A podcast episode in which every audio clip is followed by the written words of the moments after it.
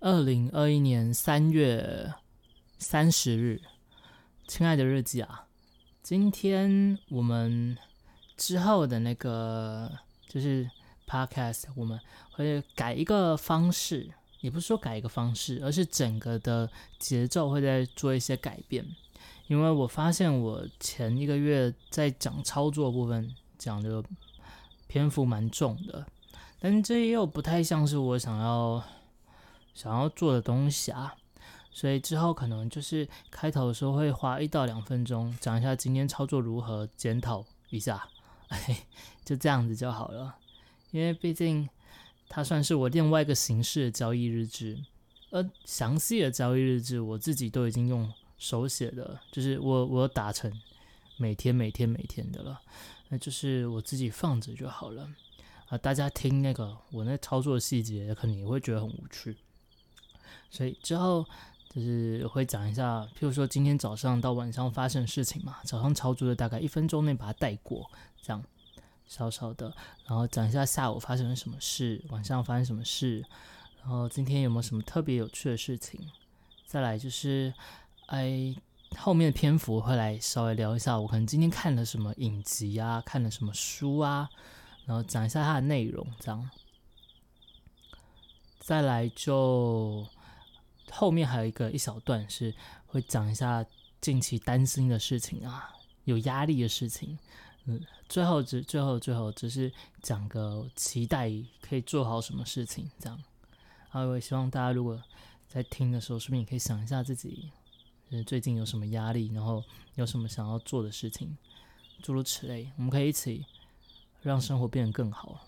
嗯，其实这个这个部分是我今天看的一本书。提到的啦，嘿，我想那就现学现卖，说不定它可以变成一个好的习惯。嗯，先来说说今天好了，今天早上操作，我记得昨天前天才说今天会大赔，有可能最近会大赔，结果今天果不其然就大赔了，赔的其实有点重，几乎是把我上个礼拜的获利都吃掉了，但。相较之下算还好了啦，因为我有说不为，所以才没有这么重。其实今天也是犯了一个很大错误，但跟今天盘是有关系，因为今天是一个很就是高很高点低，也不也不是高不低啦。今天的振幅不高不低，只是它是一个 N 字形走法。N 字形就是因为我我今天是只做空两段，我都做空，我没有做多。因为早盘是开高往下拉，所以我两段都做空。而第一段有赚到钱，第二段也有赚到钱，但我今天亏很大，因为我上去的时候是一路被嘎上去了，然后后面还是重仓。虽然说我因为已经出金了，部位缩小的关系，我把很多的部位改成用选择权去操作啊，我真的是我觉得我。这这明明都知道不应该这么做了，我都出金去防止我自己重仓，结果我竟然还换个方式去做，因为选择权是做买方，买方的那个权利金一口的那个成本低，我真的是佩服我自己哇！我说，所以今天也是再次沉痛的教训。虽然我我自己有先做第一部分的那个防治了啦，所以今天只亏了大概我上周的获利。要是以前大赔，可能就是要赔一个月的了。我记得在一本书里面曾经有提到说，某些的操作，某些交易者，他就是一个典型的说，这段时间都做得很好，但总是会有一次大爆炸，然后在一段时间做得很好之后，又会有一次大爆炸。他说要在。过渡到从那个阶段过渡过去之后，才会是一个稳定的交易者。而我现在，我想我就是正处于在这个大爆炸的阶段。嗯，希望之后可以再稳定一些啊。有些我自己那个习惯，在当下那个当下，真是回过神的时候，才发现自己做了什么事情。而这些都是原本应该脑袋清醒的时候不应该做的事。而那个时候就很脑袋就是热。呃，它很像在某些某些特殊的状况，嗯，你脑袋一热起来，你就会控制不了你冲动，所以我要想办法，就是在这部分纪律真的是要再守好，尤其是当脑袋不对劲的时候。啊，因为每次大赔，其实好几次了，都是同样的状况，只是赔的金额越来越小而已，但还是终究是赔嘛，嗯，好了，今天操作部分就是如此，希望我可以更有纪律啊，然后之后再讲操作的部分，每天早上操作大概就是这样子的时间，我尽量的说啦，今天不知道有没有超过两分钟，可能有吗？好，然后下午因为所以没心思。所以今天其实操作的蛮晚的，只要赔钱都会操作比较晚。呃，下午就在看书。我今天没有拍影片，这一部影片都没有拍，没有那个心思拍。下午就在看书。今天看的就是，我记得前几集 podcast 有，哎，对我们那个节奏还是要讲慢一点。嗯，有时候一个急了，podcast 的节奏就会，讲话的节奏就会太快。可我我觉得我应该要做的是让声音可以稳定，不会说太大太小声。因为有时候听我自己或者听别人说，那个声音太大太小声，真的是一个干扰。而这个部分还不知道该怎么去做啦。但是讲话的节奏，我可能还是要试着放慢一点，会比较合适些。然后不要有最迟，所以我之后每一集录的时候都要尽量去控制控制我最迟，尤其是对呀，嗯。然后，所以，哎，诸如此类的，那那个真的是你有时候一边想事情一边讲话，很自然而然就会浮出来。所以，就是这也是我一个可以控制的好时间。好，回到下午，下午我在看一本书，就是讲关于睡眠的问题。因为之前有说我睡眠状况不好嘛，我希望可以借。改善睡眠状况，让我的生活品质有所提升。而今天看到这本书，书名是叫……哎，我还真的有点忘记了。它是讲说一天只需要睡三个小时就够了，要如何睡达成这件事情？哎呀，嗯，又出现了。虽然说我觉得只睡三个小时真的是有点硬了。我自己以前曾经有一段时间睡眠睡得最好的时候是多项睡眠，就是每次睡眠时间就是三小时，然后累了就睡，累了就睡，然后一天哎，然后出现了，一天只会睡两次，有时候比较疲累会睡到三次，但是大多时间都只睡两次，所以说。几乎每天的睡觉时间都是在六个小时，有时候甚至只有睡四个半小时。那个时期精神很好，但后面没有持续下去，有部分也是一来是时间没有办法很固定啊，啊，没有办法很固定哦，对，要来了，要改要改。再来就是那个时期，因为时间很，就是。有那个，哎，工作要要做，然后又要拍影片什么的，尤其是工作，因为那个时期有接电视台的案子嘛。电视台那个案子就是他们一一边在录，我们就要一边把该弄的弄好，才不会影响到整个后置、整个发布。所以时间是固定的，我要随时睡就不太不太有机会。所以后来就还是把那个习惯给挪掉了，是比较可惜了。可我今天看了这本书之后，发现其实有些地方是还蛮相似的。因为那个时期其实一睡就可以睡得很熟，而不像现在。现在虽然说是固定时间睡觉，但是非常的浅眠，非常非常的浅眠。一个晚上可能会醒来个两次，甚至三次、四次都有可能。啊，晚上变得很难睡觉，因为要逼迫自己去睡。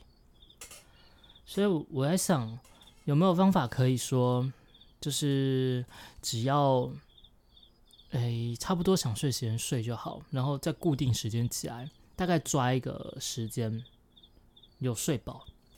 嗯，然后这本书就给我很多的解答。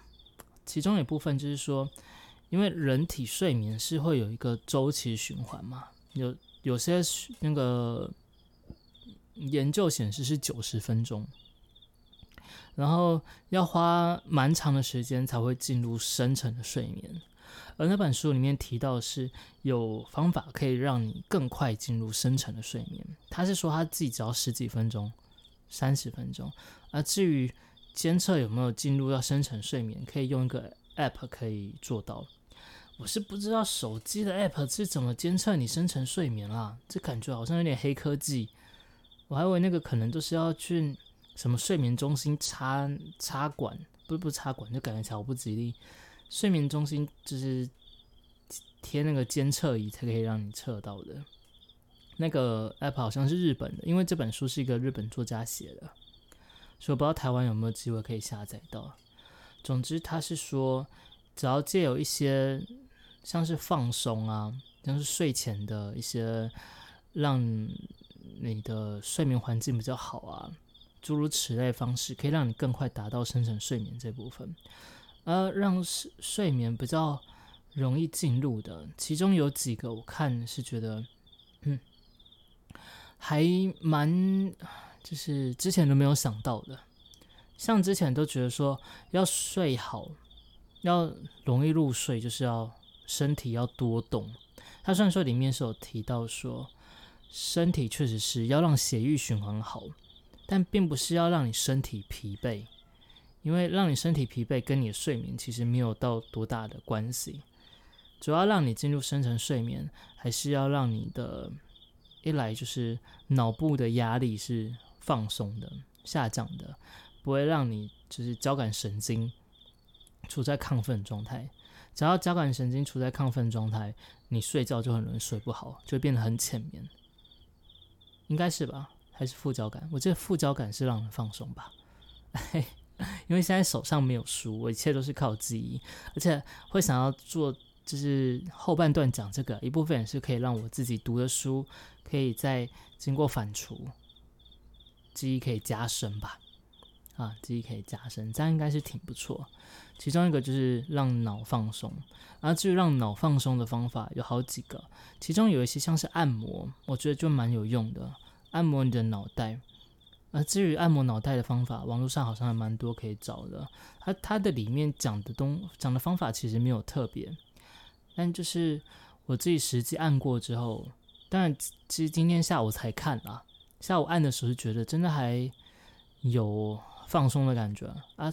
能不能睡得好，就是要这几天连续下来才会知道。而且我也不可能说明天就只睡三个小时。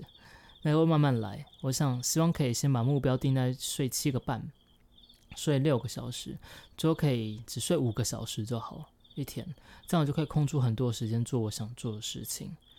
希望是可以这样子了，而且重点是睡眠品质，对，睡眠品质才是最重要的。再来，它里面有讲到一个还蛮好按的位置是那个眼窝，就是你眼球跟你眼球上面。那个、那个、那个骨头，嗯，眼窝的骨头中间有个地方，你用你大拇指的指腹去按压它。我自己的做法是把手肘靠在桌子上，然后用头去往下，自然而然它就会出力。然后按压三秒之后放松三秒，连续三次。按完之后，真的会觉得就是眼睛就是放放松非常的多。眼睛还会变亮的感觉哦，非常有用。那本书上还有讲了一些其他的穴道啦，但他那个部分并不是讲的很详细，他只是一个大略去说而已。然后他说，眼睛有时候你觉得疲劳，并不是眼睛疲劳，而是你脑疲劳了，因为脑眼睛其实是脑的一部分，好像了，好像说它是脑的一个延伸，所以很多时候。你觉得你眼睛很累，但其实疲累的不是你的眼，当然你的眼睛应该也有累，但主要是脑部太过疲劳，然后因为血液循环可能不好，所以导致很多的老废的把一些物质堆在那边，就让你压力变得更大，脑袋会很胀这样子。所以我试了一下之后，按摩完之后发现，哎，你连眼睛都没那么酸嘞。哇，我之前一直以为是我眼睛的问题，可是今天下午这样整个头部自己按完，我随便乱按哦，按完了，然后眼窝附近地方按完了，然后稍微就是转转眼睛之后，发现眼睛就真的轻松很多，而且不只是眼睛轻松，连整个的心情也好上不少。毕竟因为今天大赔嘛，啊，好上不少。所以我觉得这部分大家你可以试看看，是蛮有用的。嗯，蛮有用的一个部分。然后再来就是说，有一些像是保持微笑，还有像是今天晚上要做的，呃结结束前要做的，就是把自己的压力给写下来。至于我做的方式是把它讲出来，啊，写下来。然后就我记得有直播的时候也是提到说，我忘记又又忘记是哪一个伟人说的了。他说这这一生我发生过很多，不，这一生我遭遇过很多。糟糕的事情，而有一些真的发生了。意思就是说，大概有九成多都只有在你的脑海中去担心而已，实际上发生的事情不到一成。所以，如果说借由讲或用写的方式或打字的方式，把你的担忧、你的压力写给写下来讲出来之后，就会不知道了，或许会让你稍稍的没有那么压力，那么有压力。其实前几天我好像就有在做类似的事情哦，就是想讲到频道衰退啊，讲到我赚钱不够啊，这什么的状况会如何？讲一讲，我反而就觉得放松很多了，也理清楚问题所在是什么。呃，所以我想之后就可以这样延续下去，啊，只要把压力给先释放出来，自然而然的，就是也不会因为因因为因为压力好像是会让你的。交感神经也是会太过紧绷的样子。那至于它后面有什么医学的根据，我就不清楚了。我也不确定这本书的作者有没有一个严谨的去回测，不是回测，去去做检验。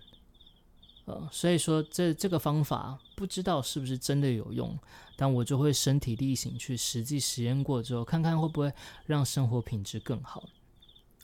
其中的重点，第一个就是，呃，让脑部的压力放松，呃，释放脑部的压力。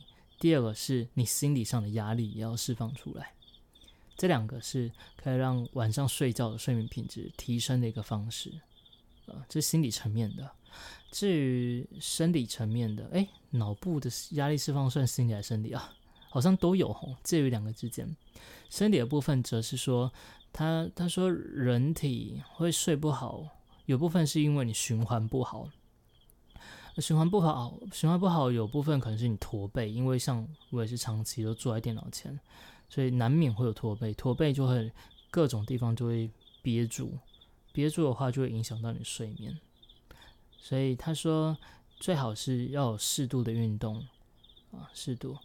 然后，可是他说，其实就算不常运动。那就是要让血液循环变好，像是按压自己的小腿，或者是做伸展。它里面有一段是毛巾操吧，就很简单的做一些以前在上体育课的时候都有学过的伸展。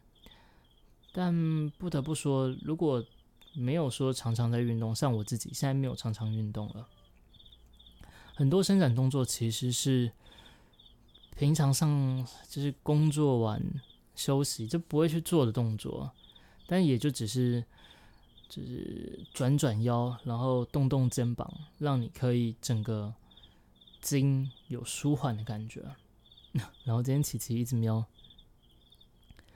啊，大概生理上就这样。再来就是那个枕头，他说枕头可以再找一个，哎，毛巾去抵住。去抵住你的那个脖子的位置，让你脖子有支撑，就不会说睡觉的时候太过紧绷，影响到睡眠。然后，后面还有一些比较杂项的部分，就我觉得就有机会你们可以书局找找，我是最近在书局看到的，应该最这阵子才刚上的书。啊，它是什么超速、超效睡眠还是什么什么睡眠？呃，虽然我觉得标榜只睡三个小时就可以，好像有点太过夸张。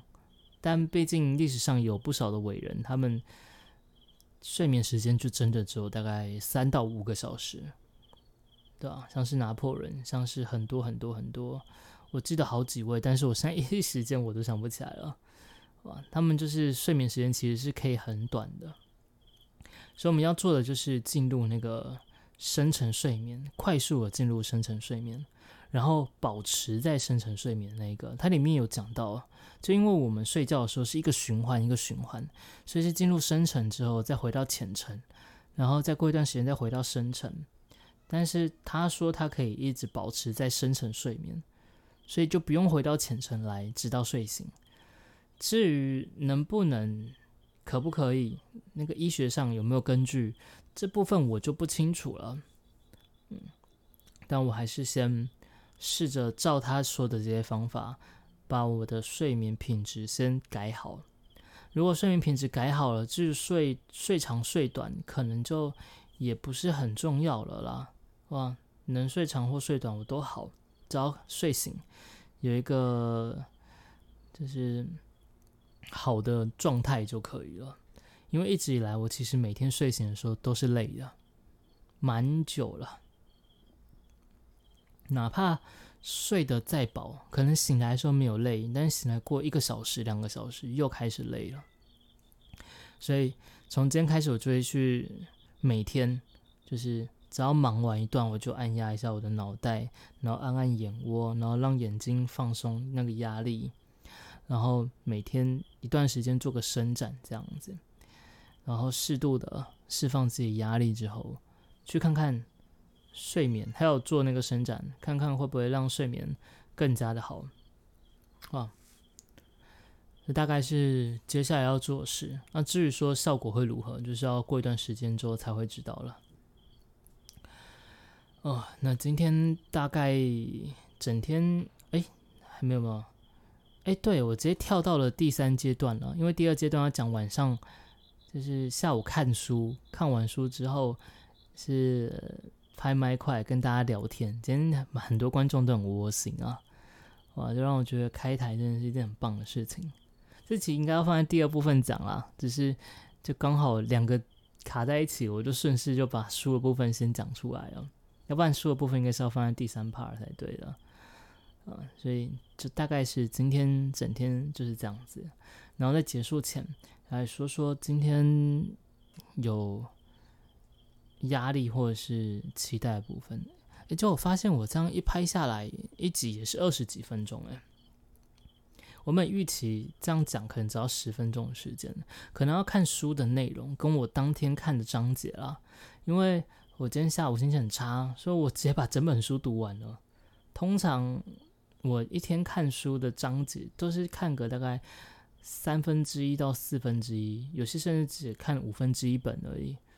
一天的量，今天是真的啊，真是心情郁闷，但是越看反而心情就好起来了。所以之后时间，我想还是时间上就不要特别去，不要特别去抓好了整段的时间啦。